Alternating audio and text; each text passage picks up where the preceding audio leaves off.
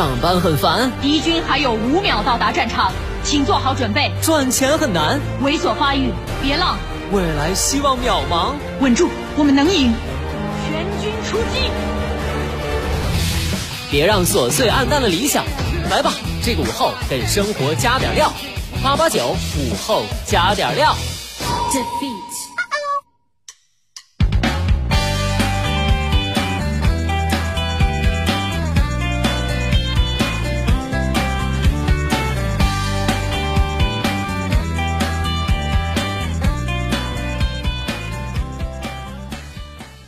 生前的你还好吗？欢迎收听午后加点料，我是海鹏。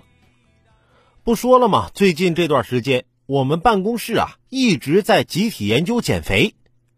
经过我们一段时间的探讨和实践呢，终于弄明白了一个道理：这个世界上根本就没有又便宜又好吃又无糖又低脂又饱腹又营养的东西存在。别听那些卖代餐的在那吹。如果这样的东西真有，那那些美食博主会不知道吗？他们还能胖成那样吗？关于东西真不真的话题，最近在电商圈又出了个罗生门。近日，有消费者反映，其在唯品会购买的 GUCCI 腰带被得物等平台鉴定为假货。相应报道还指出，截至四月六号，这批所谓问题皮带涉及的数量已达一百三十三条，涉及金额近三十三万元。此后，这一事件的关注度不断上升，相关平台也接连发声，略有刚起来的意味。四月七号下午五点。唯品会官方微博发布声明称，经内部调查核实，该批 GUCCI 腰带由唯品会在海外直购、采买链路清晰可靠且合法合规，确保正品。四月七号晚上十点，得物 APP 也发布微博表示，经过对相关腰带复核，该腰带在得物鉴定结果为非正品，并附上。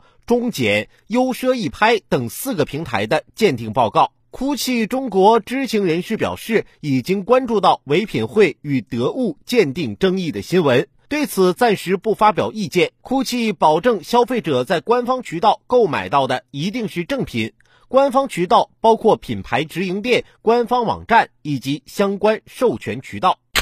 电商平台因为过往出现过一些案例。所售奢侈品的真假一直是一个绕不过去的问题。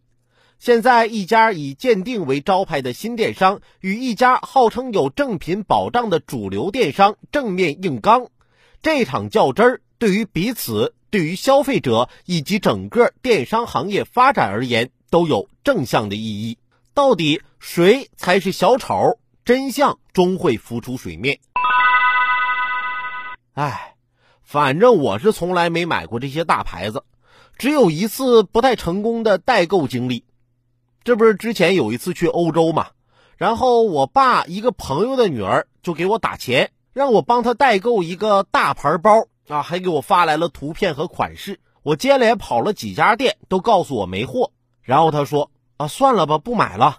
我心想，有钱人跟我们也差不多嘛。这买奢侈品的时候，毕竟是花大钱，选的时候也得挑挑拣拣，选好的东西不会轻易改变主意。但又想着，毕竟啊，别让人留下遗憾，我就问他要不要考虑一下其他的包。然后对方告诉我，不用了，其他款式我差不多都有了。我这万万没想到啊！